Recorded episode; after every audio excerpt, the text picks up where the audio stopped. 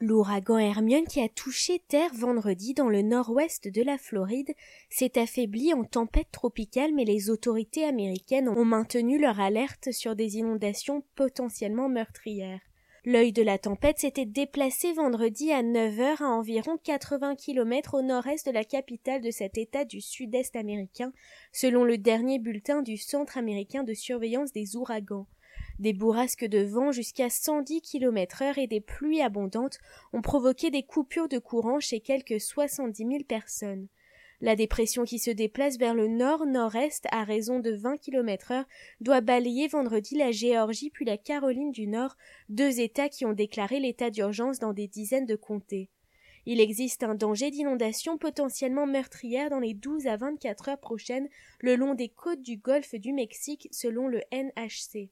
Au total, 12 à 25 cm de pluie devraient tomber, il pourrait y avoir des crues subites, ont mis en garde les autorités.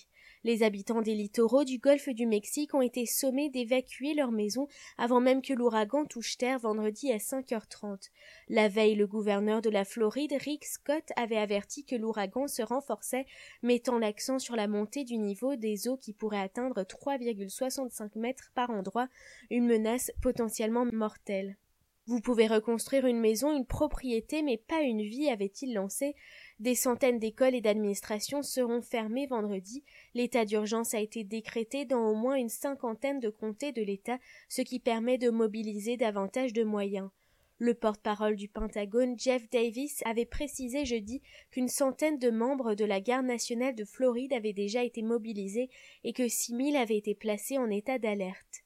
Quelques 34 000 membres de la garde nationale d'autres États peuvent également être dépêchés en Floride en cas de nécessité, a-t-il ajouté, précisant que du matériel, notamment des camions, était disponible le cas échéant pour l'agence fédérale chargée des opérations de secours, la FEMA. Le Centre d'information sur les ouragans a également mis en garde les autorités et habitants de la côte atlantique jusqu'au nord-est des États-Unis, les invitant à surveiller l'évolution de cette formation. Hermine est le quatrième ouragan de la saison 2016 dans l'Atlantique. La Floride n'a pas été frappée par un ouragan depuis 2005 lorsque Wilma était passé de catégorie 2 à la plus haute catégorie 5 en seulement quelques heures, faisant des dizaines de morts depuis les Bahamas jusqu'au Mexique et causant des millions de dollars de dégâts.